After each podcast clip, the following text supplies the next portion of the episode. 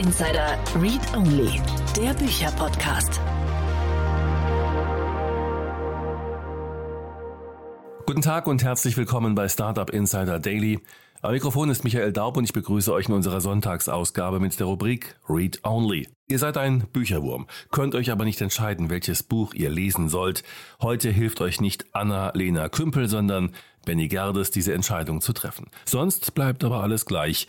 Bei Read Only sprechen wir wöchentlich mit Autoren und Autorinnen der Business- und Entrepreneurlandschaft über aktuell verfasste Literatur zu diesen Themen. In der letzten Ausgabe war Sonja Hanau, Co-Autorin von dem Buch Mit hybriden Teams mehr erreichen zu Gast. In der heutigen Ausgabe begrüßen wir Professor Dr. Jasmin Weiß, Autorin vom Buch Weltbeste Bildung. In ihrem Buch beantwortet sie die Frage, wie schaffen wir es, in einer immer stärker digitalisierenden Welt alle Menschen mitzunehmen und für die Herausforderungen der Gegenwart und der Zukunft fit zu machen. Dabei macht sie deutlich, warum wir dafür lebenslanges Lernen brauchen und wie sich dieses erreichen lässt. So viel erstmal als Intro vorweg. Gleich geht es los mit dem Gespräch zwischen Jasmin und Benny. Startup Insider Daily. Read Only.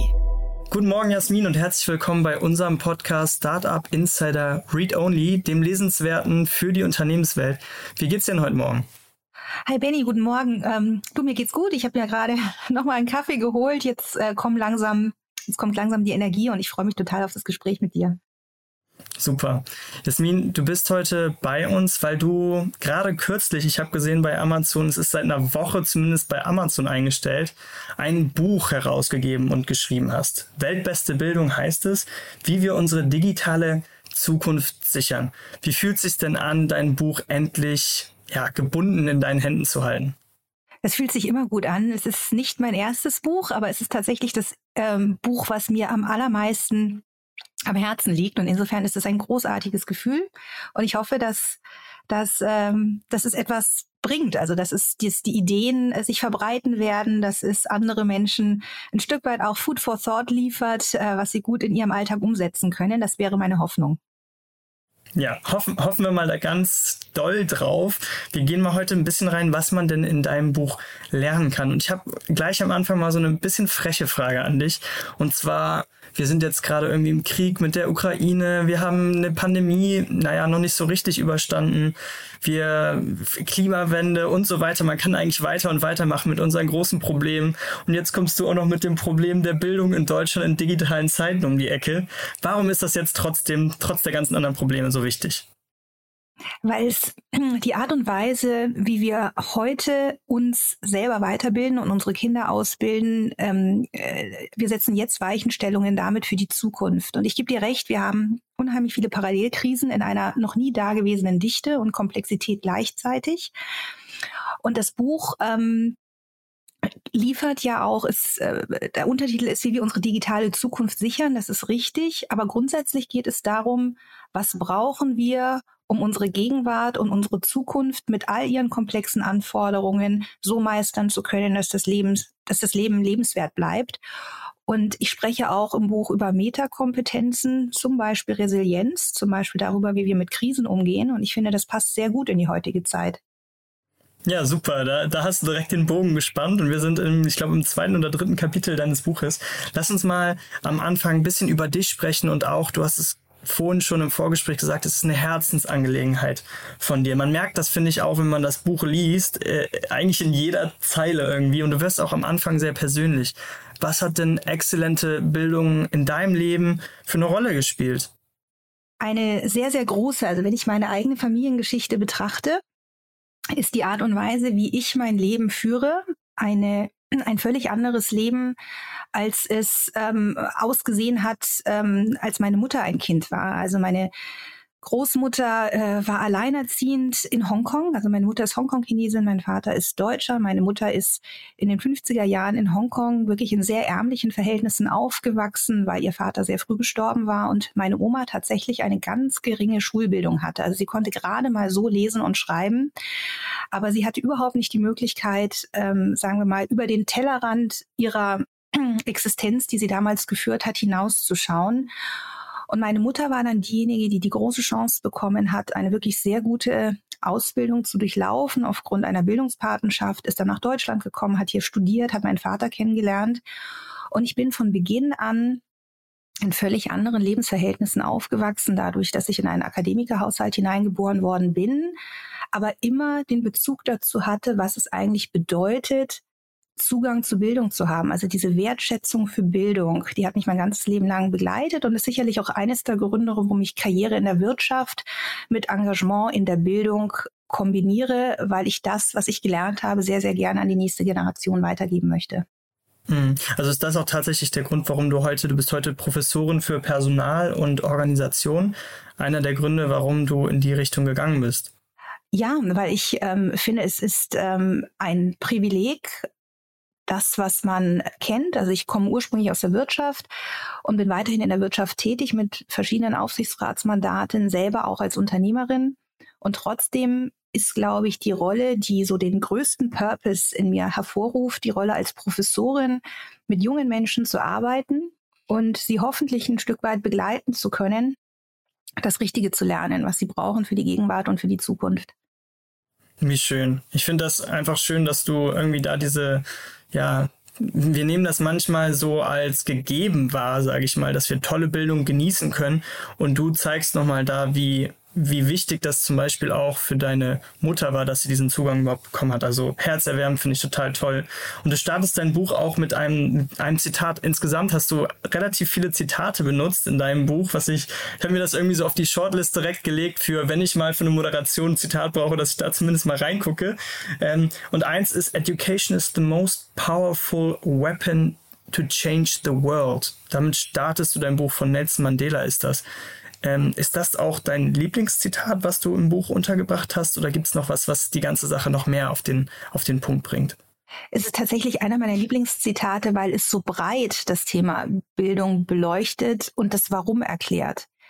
Und ich starte ja immer gerne mit dem Warum. Also du hast ja vorhin erwähnt, ich habe eine Professur für Personal und Organisation. Konkret ähm, geht es um das Thema Digitalisierung und Auswirkungen auf die Zukunft der Arbeit und das, was wir in Zukunft wissen können und müssen.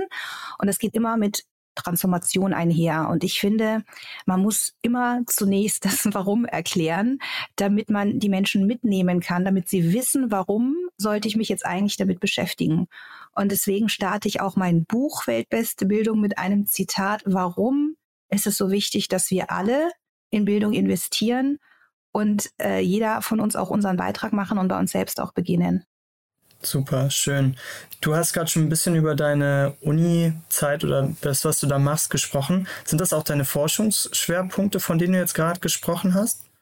Ja, also ich lehre und forsche äh, zu dem Thema, wie die Digitalisierung die Tätigkeitsprofile ähm, verändert, also jetzt und auch in den nächsten fünf Jahren und was sich daraus für neue Anforderungsveränderungen ergeben, gerade auch im Zusammenspiel mit einer fortschreitenden Automatisierung, Robotisierung und Einsatz von künstlicher Intelligenz.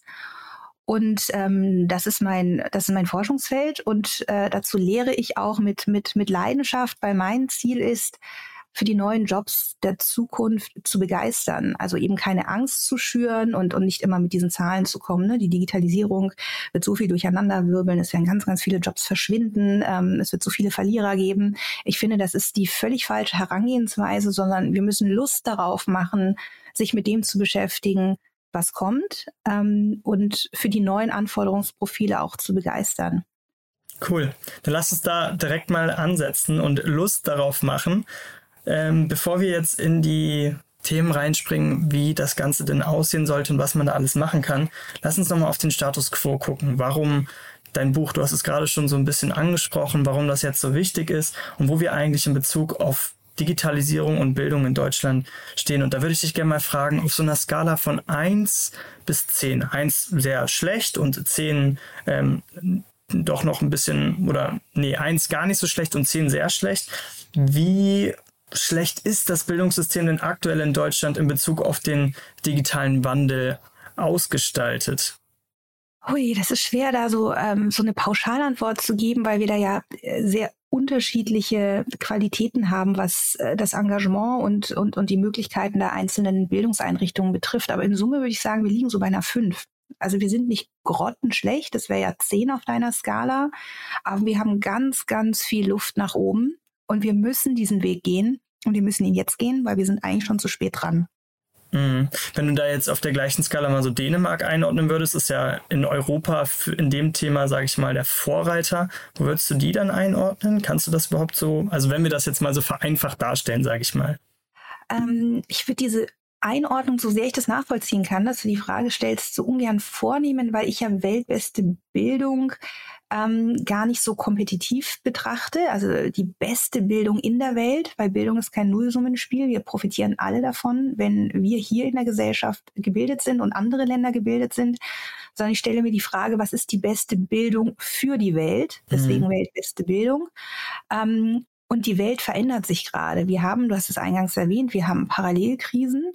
Wir haben ganz, ganz große Herausforderungen für die Menschheit vor der Brust, angefangen vom Klimawandel, ähm, Zugang zu sauberer Energie, ähm, Ernährung einer immer wachsenden Weltbevölkerung. Also wir haben so große Herausforderungen und gleichzeitig sinken, ähm, also sinkt die Zeit. Wir haben immer kürzere Innovationszyklen, wir haben immer schneller neue Anforderungen allein auf, aufgrund neuer Technologien. Und wie finden wir uns in dieser Welt wirklich zurecht. Ähm, einerseits müssen wir mit dieser Dynamik Schritt halten und auf der anderen Seite, das ist auch einer der, der Kernthesen in meinem Buch, je instabiler die Welt da draußen ist, desto stabiler müssen wir in uns selbst sein. Das heißt, das Buch ähm, beschreibt eben auch Kompetenzen, die erstmal mit Digitalisierung auf den ersten Blick relativ wenig zu tun haben. Aber wie bekomme ich überhaupt diese innere Stabilität? Und ähm, da gibt es aus meiner Sicht bislang kein einziges Bildungssystem in der Welt, was mal so ganz holistisch auf die neuen Anforderungen in der Welt draufschaut und gleichzeitig noch dafür sorgt, dass das Bildungssystem sozial durchlässig ist, alle Menschen mitnimmt und eben nicht nur Schülerinnen und Schüler und Studierende umfasst, sondern letztendlich die gesamte Bevölkerung, die ja lebenslang weiterlernen müssen, um sich in einer stark veränderlichen Welt zurechtzufinden. Super. Wow, ja, da machst du schon das ganze Kontinuum, sage ich mal, auf von ja, von den jungen Leuten bis zu den Erwachsenen weiterlernen müssen. Und ich finde, man hört da so ein bisschen den Optimismus raus, den du auch lernen möchtest oder den du auch in deinem Buch immer beschreibst und als wichtige Komponente siehst, oder? Ich finde, Zuversicht ist die wichtigste erneuerbare Energie, die wir in Deutschland haben. Und ich glaube, es war noch nie wichtiger, diese Zuversicht auch wirklich näher zu nähern, ganz bewusst zu nähern.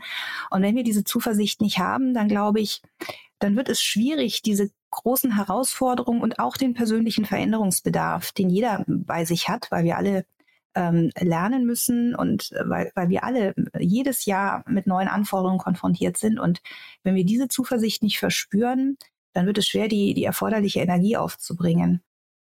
Mhm. Ich habe dir vorhin diese Skalenfrage gestellt und du hast Deutschland irgendwie bei fünf eingeordnet, hast du gesagt. Vielleicht gehen wir darauf nochmal ein. Was sind denn die Sachen, die so gut laufen und was wir dringend mal anpacken müssen? Ich finde es total schön, Benny, dass du ähm, die Frage auch so stellst, dass man zunächst einmal festhalten kann, was denn gut läuft. Ja, weil ähm, äh, die Welt ist ja nicht schwarz-weiß. Ne? Und unser Bildungssystem hat ja auch dafür gesorgt, dass wir die letzten Jahre, wir hatten ja also die, die, die Jahre zwischen Finanzkrise und vor dem Ausbruch der Corona-Pandemie waren, äh, glaube ich, wirtschaftlich, ökonomisch und auch was das Thema Frieden betrifft, richtig gute Jahre für, für Deutschland. Und da hat unser Bildungssystem sicherlich die Basis dafür geschaffen. Also so ganz schlecht kann es ja nicht sein. Was ich an unserem Bildungssystem schätze, bevor ich dazu komme, wo wir Handlungsbedarf haben, und der ist groß, was ich sehr schätze, ist, dass wir ähm, grundsätzlich Zugang zu Bildung jedem ermöglichen. Also wir, ne, wir haben keine extrem teuren Schulgebühren, die Voraussetzung dafür sind, dass Kinder eine anständige Schule besuchen können. Wir haben wirklich gute staatliche Grundschulen, wir haben gute staatliche weiterführende Schulen, wir haben gute ähm, äh, öffentliche Hochschulen, also das, das ist zunächst mal etwas, da, da kann jeder, der, der grundsätzlich kann, will, und ich komme gleich zu einer Einschränkung, weil, weil ähm, aber das sage ich dann beim Handlungsbedarf. Also wir schließen erstmal per se niemanden aus. Ähm, wir haben eine duale Berufsausbildung, um die uns die Welt da draußen beneidet. Ähm, wir haben mit den technischen Hochschulen und den Fachhochschulen einen, eine weitere Hochschulausbildung, die von Beginn an sehr anwendungsnah erfolgt. Ähm, wir haben in diesem Land äh, wirklich hervorragende Wissenschaftler und Forscher. Das hat auch die Corona-Pandemie gezeigt. Also der der Wirkstoff ähm, auf, auf Basis der mRNA-Technologie ist ganz wesentlich von, von deutschen Wissenschaftlern mhm. ähm, in Rekordzeit entwickelt worden. Also ich glaube, wir haben schon sehr viel, worauf wir stolz sein können. Wir dürfen uns aber da nicht drauf ausruhen, weil der Handlungsbedarf ist auch sehr groß. Und so sehr ich gerade jetzt auch gelobt habe, dass wir sehr gute öffentliche Schulen haben, ähm, haben wir trotzdem eine Gesellschaft, die noch nicht durchlässig genug ist. Wir wissen aus, ähm, aus empirischen Studien, dass sich in Deutschland Akademiker reproduzieren, während ähm, Kinder aus bildungsferneren Schichten eine deutlich geringere äh, Wahrscheinlichkeit, Schrägstrich Chance haben, zum Beispiel einen Hochschulabschluss zu erwerben. Und damit geht uns unheimlich viel Potenzial verloren. Und was wir auch eben machen müssen, wir müssen im Bildungssystem den Sprung ins Digitale schaffen und wir mhm. müssen es schaffen, unseren Curriculum, wir müssen schaffen, unsere Didaktik an den neuen Anforderungen der Zukunft auszurichten und eben auch die neuen Anforderungen von Beginn an in unser Bildungssystem zu integrieren. Und mal ganz frech gefragt wieder, was wenn nicht?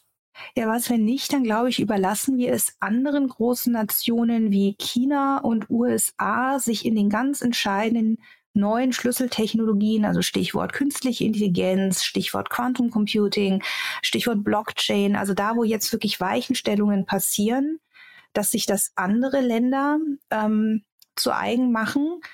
Und hinter solchen Technologien steckt ja auch ein Wertesystem. Und ich glaube, jetzt bin ich auch noch halb Chinesin, wenn ich das so sagen darf, also halb Hongkong-Chinesin, halb Deutsche.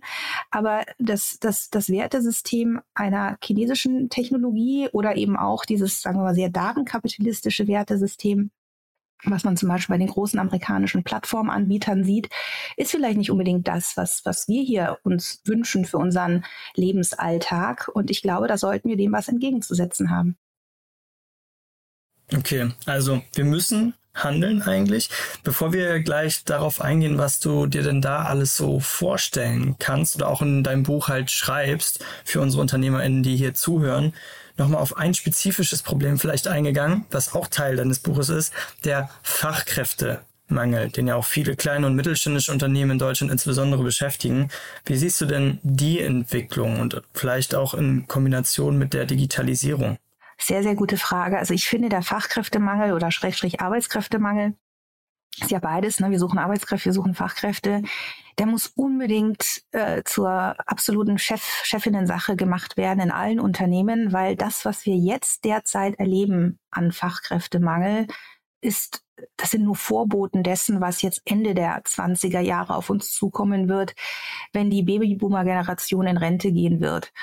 Und es gibt verschiedene Stellhebel, wie wir jetzt diesem Fachkräftemangel begegnen müssen, ähm, weil also rein quantitativ ähm, laufen wir da in ein Problem, aber wir laufen auch qualitativ in ein Problem rein, wenn wir nicht durch weltbeste Bildung oder durch gelingende Bildung es schaffen, den Menschen wirklich das Richtige beizubringen, was ja einer Dynamik unterliegt. Und ähm, da, da haben wir ganz, ganz großen Handlungsbedarf. Und das Thema Bildung ist einer der ganz, ganz wichtigen Stellschrauben, sowohl in der Ausbildung, den jungen Menschen das Richtige beibringen, also sie nicht vorbei zu, qualifiz äh, zu qualifizieren am, am Arbeitsmarkt. Und dann bin ich der Meinung, dass der beruflichen Weiterbildung ähm, inzwischen der gleiche Stellenwert eingeräumt werden muss wie der Erstausbildung, nämlich äh, wir brauchen wir brauchen Zeiten, die wirklich dem, dem Lernen gewidmet sind, auch wenn wir bereits berufstätig sind. Mhm. Ansonsten äh, werden wir äh, Angebot und Nachfrage nicht übereinander bekommen. Danke auch für dein Statement zu dem. Thema. Wir sehen, es gibt viel Handlungsbedarf. Bevor wir da jetzt genauer darauf eingehen, Jasmin, deine Einschätzung, können wir das noch schaffen, das Ruder rumreißen oder ist es schon zu spät? Nee, nee, nee, wir können das Ruder rumreißen und ich glaube, wir können das Ruder rumreißen. Ja, ja, und ich glaube, wir haben auch gerade eine historische Chance hier in Deutschland, ähm, weil in den letzten zweieinhalb Jahren Pandemie sind unsere Routinen ohnehin durchbrochen und ich glaube, es ist immer ein gutes Chancenfenster, etwas wirklich groß anzugehen, mal Dinge völlig anders zu machen, wenn die Routinen ohnehin durchbrochen sind. Und das ist jetzt gerade der Fall. Und ich glaube, die letzten zweieinhalb Jahre haben uns auch nochmal die Defizite in der Bildung wie unter einem Brennglas aufgezeigt. Also ich glaube, wir haben gerade ein positives Momentum, was wir nutzen sollten. Eine Krise, die wir nutzen können für unsere zukünftige Bildung. Und da schauen wir jetzt nämlich drauf. Da schreibst du auch eine Menge drüber in deinem Buch, wie das eigentlich alles aussehen könnte. Also lass uns mal gucken, wie wir das Ruder rumreißen können, wie du das auch in deinem Buch alles beschreibst. Du fängst an mit dem Thema Bildungserfolg neu denken. Jasmin, was meinst du damit? Ähm, ich, ich, weiß gar nicht, ob ich, also zumindest ist der, bisher ist der Shitstorm ähm, noch ausgeblieben, weil ich ja tatsächlich auch das Bildungssystem selber repräsentiere. Hast du dich schon ver versteckt seit der Woche, seitdem du es ausgegeben hast, das, das ist Buch? schwierig, sich äh, zu verstecken, aber ähm, ähm, äh, also ich glaube nicht, dass sich Bildungserfolg in Noten und auch nicht in formalen Bildungsabschlüssen zwingend manifestiert. Es können Indizien sein, aber das reicht absolut nicht aus, sondern ich glaube, Bildungserfolg manifestiert sich in der tatsächlichen Fähigkeit von Menschen, den Anforderungen der Gegenwart und Zukunft gerecht werden zu können. Mhm. Und nur weil ich ein Einser-Abitur oder ein, ähm, mein, mein Studium mit Prädikat abgeschlossen habe oder nur weil ich von einer tollen Business School meinen Abschluss gemacht habe, heißt das noch lange nicht, dass ich, ähm, ja, dass ich all das kann, was ich in einer stark veränderlichen, extrem komplexen Welt voller Ambiguität, ähm, dass ich diese, diese Anforderungen meistern kann. Und ich glaube, wenn wir das Bildungssystem neu ausrichten, ist es ganz logisch, sich zunächst einmal die Frage zu stellen, woran wollen wir uns denn messen lassen? Was ist denn Bildungserfolg in dieser dynamischen Welt, die wir heute schon sehen und die morgen nochmal anders aussehen wird. Und ich glaube, wir müssen weg von diesem Fokus auf Noten, Formalabschlüsse hin zu ähm, ganz pragmatisch, kann ich das, was ich können muss, damit ich die Gegenwart ähm, äh, ja meistern und, und auch noch auch noch gestalten kann und dass ich vorbereitet bin für eine Zukunft, die voller Unknown Unknowns sind, ist, also vor, vor, von Ereignissen, die ich jetzt noch nicht einmal benennen kann, aber mit denen ich dann klarkommen muss, wenn sie eintreten. Mhm. Und in dem Kontext bringst du dann auch das Thema Metakompetenzen, was du vorhin schon mal angeschnitten hast, aufs, aufs, auf den Plan, ne? Ja, ganz genau. Also wir alle wissen nicht, ähm, was ähm, auf uns zukommen wird. Also ich finde, ich habe mich auch in meiner praktischen Tätigkeit zum Beispiel bei BMW sehr intensiv mit Methodik zum strategischen Kompetenzmanagement auseinandergesetzt. Also wie leiten wir ähm, aus dem, was wir in Zukunft vorhaben, ab, was wir jetzt schon lernen müssen, um vorbereitet zu sein. Aber aufgrund der Dynamik gelingt es ähm, so für die nächsten fünf Jahre ganz gut. Und danach hat niemand von uns eine Glaskugel, wie die Welt dann aussehen muss. Und das einzige Zeitbeständige, was ganz sicher von Wert ist, auch über diese fünf Jahre hinaus, ist, dass wir in, in zeitbeständige Metakompetenzen investieren. Jasmin, das musst du unbedingt erklären. Das, äh, was sind das? Wie würdest du das vielleicht auch deinen Kindern erklären, Metakompetenzen? Das sind äh, Fähigkeiten, ähm, in die du jetzt investieren kannst. Also auch jedes kleine Kind kann in, in diese Metakompetenzen bereits investieren, beziehungsweise muss, sollte dabei unterstützt werden, diese zu stärken. Ähm, und, und das sind Kompetenzen, auch wenn Unknown Unknowns eintreten. Also ich denke, wir alle wussten vor ein paar Jahren noch gar nicht, was heißt es, äh, ne, in einer globalen Pandemie zu sein. Ich hatte das Wort Pandemie auch ehrlich gesagt nicht einmal in meinem aktiven Wortschatz. Mhm. Ähm, Geht mir genauso. Nur mal so am Rande. Und jetzt wissen wir alle, was das ist und müssen irgendwie auch damit klarkommen. Und Metakompetenzen helfen einem, ähm, in, in einer solchen neuen Situation zurechtzukommen. Was ist das zum Beispiel? Ich finde, die Metakompetenz Nummer eins ist die Lernfähigkeit. Also ich habe gelernt zu lernen mhm. und äh, mich auf neue Anforderungen vorzubereiten. Es ist aber auch Problemlösungskompetenz. Also wie gehe ich methodisch ran, wenn ich mit einem neuen Problem konfrontiert bin? Es ist Resilienz, ja, also die innere Widerstandskraft, die sogar so weit geht, dass ich sage, aus einer Krise, die meistere ich nicht, nicht nur, sondern aus der gehe ich äh, gestärkt hervor es sind so Themen wie Ambiguitätstoleranz. Also ähm, damit müssen wir auch in Zukunft leben, dass dass Dinge einfach von Unsicherheit behaftet sind und ich muss heute Entscheidungen fällen, mit denen ich mich wohlfühle, obwohl ich immer noch ein paar unsichere Variablen in meiner Entscheidungsfindung drinnen habe. Und, und das ist auch eine Grundthese in meinem Buch, je digitalisierter und technologisierter die Welt da draußen wird, desto menschlicher müssen wir selbst werden. Und damit haben auch Sozialkompetenzen einen Bedeutungszuwachs, was vielleicht kontraintuitiv klingen mag. Aber davon bin ich wirklich überzeugt, jegliche Form von Sozialkompetenz, ähm, wie zum Beispiel Empathie für sich selbst, für andere, ähm, Fingerspitzengefühl, ähm, also all das sind Metakompetenzen, die sind auch in Zukunft von Bedeutung. Okay, das heißt, diese Kompetenzen, die du gerade aufgelistet hast, zum Beispiel Resilienz, Lernfähigkeit, das sind so die Future Hot Skills, wie du es, glaube ich, auch nennst. Bin ich, wenn ich das mir versuche anzueignen, sexy auf dem Arbeitsmarkt als Arbeitnehmerin? Das sind einige dieser Future Hot Skills. Also ich habe im Buch mhm. ähm, eine, also so ein einfaches Modell, was ich vor Jahren einmal mit meinem wissenschaftlichen Team entwickelt habe. Ähm, was sind denn eigentlich die Future Hot Skills in der Zukunft? Ja, und die zeichnen sich eben durch zwei Dimensionen aus. Zum einen, sie haben weiterhin eine hohe Bedeutung und zum anderen, sie sind derzeit zu knapp am Arbeitsmarkt verfügbar. Und ähm, diese Metakompetenzen, die du erwähnt hast, zählen definitiv zu den Future Hot Skills, aber sie entfachen ihre volle Wirkung in Kombination mit anderen Kompetenzen, also gerade mit fachlichen Kompetenzen, die ganz, ganz stark am Arbeitsmarkt nachgefragt werden. Also zum Beispiel jegliche Form von IT-Kompetenz. Ähm, und wenn man da tiefer einsteigt, also Softwareentwicklung, ne, ähm, Cybersecurity, Cloud Computing, Blockchain, also Fachexperten, die das an, an fachlichem Know-how mitbringen und es dann kombinieren mit Lernfähigkeit, Sozialkompetenzen, Resilienz, Problemlösungskompetenz, äh, guter Kommunikationsstärke. Also das ist wirklich das, das neue Sexy am Arbeitsmarkt. Okay, verstehe. Ich finde, das klingt total nachvollziehbar. Ich würde auch gerne, ich habe gerade so mal für mich versucht zu fühlen, inwiefern passen das vielleicht auch auf mich, diese einzelnen Kompetenzen. Weil heutzutage, wenn man einen Bewerbungsprozess durchläuft, ist es ja meistens so, mhm. erstmal gibt's die Noten, man sieht irgendwie, okay, 1-0 Abitur vielleicht oder sowas ähnliches, der ist vielleicht ein guter, gute Kandidatin.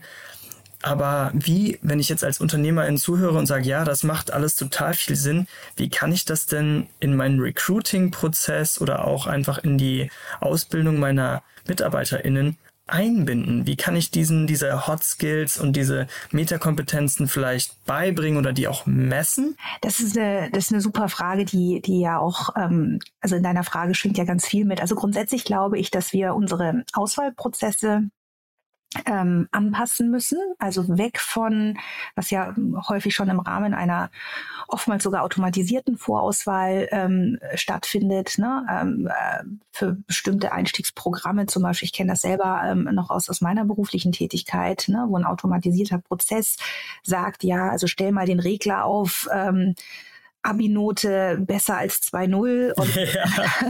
und äh, Abschlussnote von der Hochschule besser als 1,8, ja, weil wir wollen ja und ne, die sozusagen die, die Besten abschöpfen und ich glaube, das können wir vergessen, weil das, das sagt zu wenig aus, ob jemand mhm. wirklich in der Lage ist, die äh, Herausforderungen die im Unternehmen zu meistern sind, wirklich äh, richtig gut lösen zu können. Auch ob das diejenigen sind, die, sagen wir mal, bestehende äh, Herangehensweisen, Ideen herausfordern, im positiven Sinne challengen, ähm, wenn eine Krise kommt, richtig gut damit umgehen können. Also ich glaube, da, da sind die Noten wenig aussagekräftig. Ich glaube, Auswahlprozesse müssen holistischer ähm, ausgerichtet sein und auch Werdegängen eine Chance geben, die von Brüchen, von, äh, sagen wir mal, Unregelmäßigkeiten gekennzeichnet sind.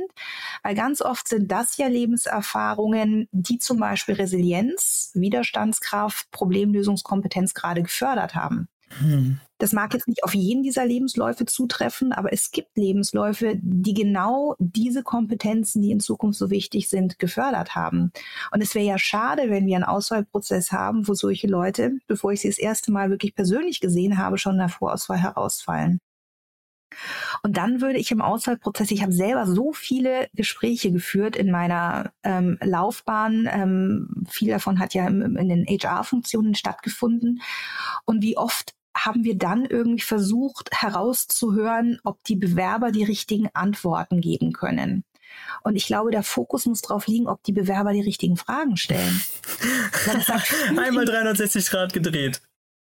Ja, einmal 360 Grad gedreht, weil Antworten ist ja etwas, das kann jemand durch gute Vorbereitung äh, im Zweifelsfall sich richtig gut zurechtgelegt haben sagt aber wenig darüber aus, ist jemand neugierig? Wie tickt jemand? Mhm. Was hat jemand für eigene Ideen? Wie fordert jemand das, was wir jetzt gerade als Geschäftsmodell oder als Prozesse etabliert haben, auch wirklich konstruktiv heraus? Und auch da würde ich sagen, also ähm, führt die Auswahlgespräche so, dass sie anhand der Fragen und nicht anhand der Antworten überprüft, ob das geeignete Bewerber sind. Das finde ich total spannend und ich finde, du vermenschlichst das alles mehr. Also irgendwie, so wie es aktuell ist, fühlt sich viel weniger natürlich an und du lässt es viel menschlicher und eigentlich so klingen, wie es auch, sag ich mal, so logisch auf den ersten Blick total viel Sinn macht. Logisch, aber viele trauen sich nicht sozusagen von den bisherigen Prozessen ähm, Abstand zu nehmen oder zumindest mal kritisch zu hinterfragen, kriegen wir so wirklich die Leute, die die Anforderungen, die sich stark verändert haben, auch wirklich meistern können. Und vielleicht noch eine Anmerkung. Ein guter Softwareentwickler ist ja deswegen ein guter Softwareentwickler, weil er Software schreiben kann, aber nicht unbedingt, weil er ein abgeschlossenes Informatikstudium hat. Mhm. Und auch da würde ich viel mehr auf die tatsächliche Fähigkeit, eine bestimmte Anforderung wirklich gut meistern zu können, schauen, als mich beeindrucken zu lassen von formalen Abschlüssen.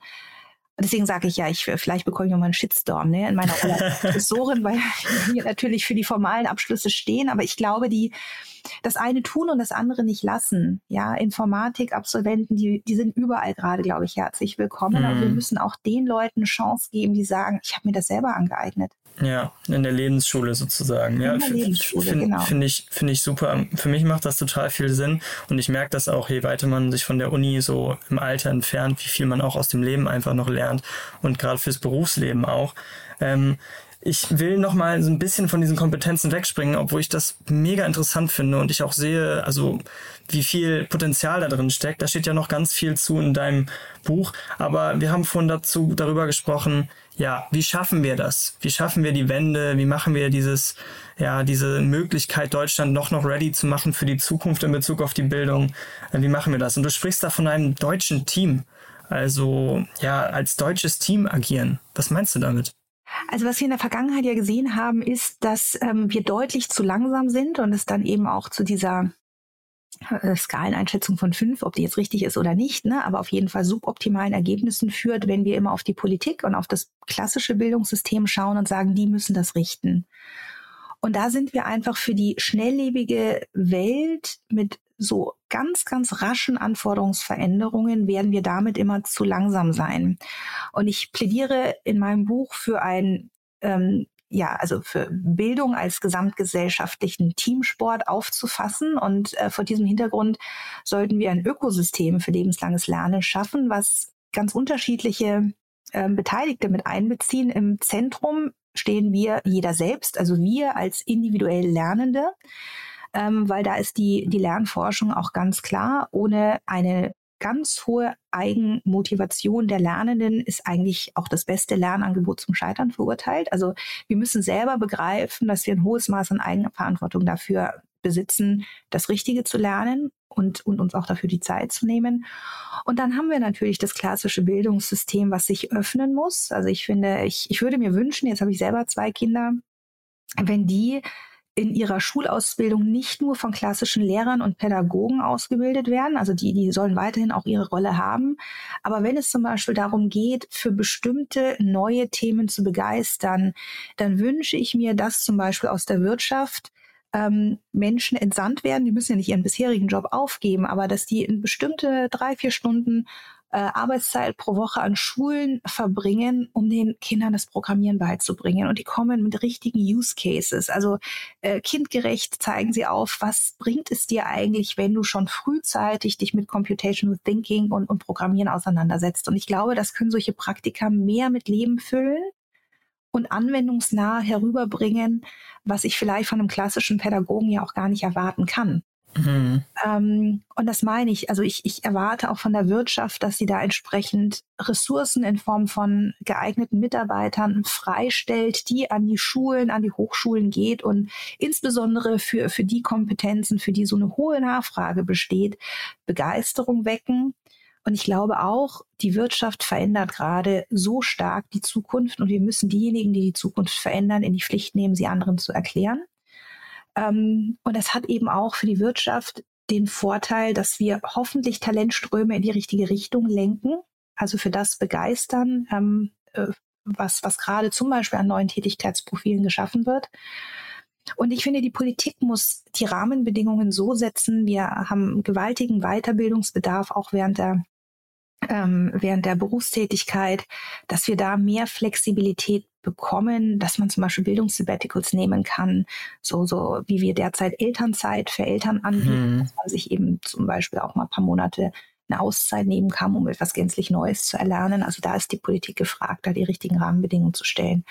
Und ich glaube, wenn wir ein solches Ökosystem bauen, dann haben wir zwei Vorteile. Zum einen können wir wirklich unterschiedliche Ressourcen, also in ihrer Diversität nutzen, die ein klassisches Bildungssystem in der Form gar nicht aufbringen kann. Wir werden schneller, um auf Anforderungsveränderungen zu reagieren und es wird lebendiger. Und ich finde diese Lebendigkeit, dieses das Warum dahinter erklären, das ähm, ähm, also ich, ich, ich erinnere mich selber noch mit Grauen an meinen eigenen Informatikunterricht. Ähm, ja, ich äh, kenne, ich erinnere mich auch ähnlich. Das war furchtbar. Hm, ich habe irgendwelche Spiele geschrieben, glaube ich, und meine Lehrerin konnte mir das gar nicht so richtig erklären, wie das geht. genau, und ich glaube, da, da gibt es wahrscheinlich jetzt hier der Zuhörerschaft auch die mhm. eine oder andere, die sich mit Grauen an das zurückerinnern, was ja eigentlich so cool gestaltet werden kann ja. und auch sollte, dass wir so einen natürlichen Run auf Ausbildungs- und Studiengänge in der Richtung haben sollten. Jasmin, ich, ich, du sprichst mir irgendwie aus dem Herzen und ich finde, das ist auch das, was man in deinem Buch lernt. Es regt ganz viel an zum Neudenken, zum mal ein bisschen anders denken und auch zum gemeinsam Denken in sozialen Kompetenzen und Soft Skills. Und ich finde, das hat heute total viel Lust gemacht, dein Buch zu lesen. Ich danke dir erstmal für die ganzen Inputs, die du uns gegeben hast und freue mich, wenn wir bald mal wieder sprechen, wenn vielleicht das nächste Buch in dem Bereich rauskommt. Herzlichen Dank, Benny. Hat mit dir total Spaß gemacht. Merci.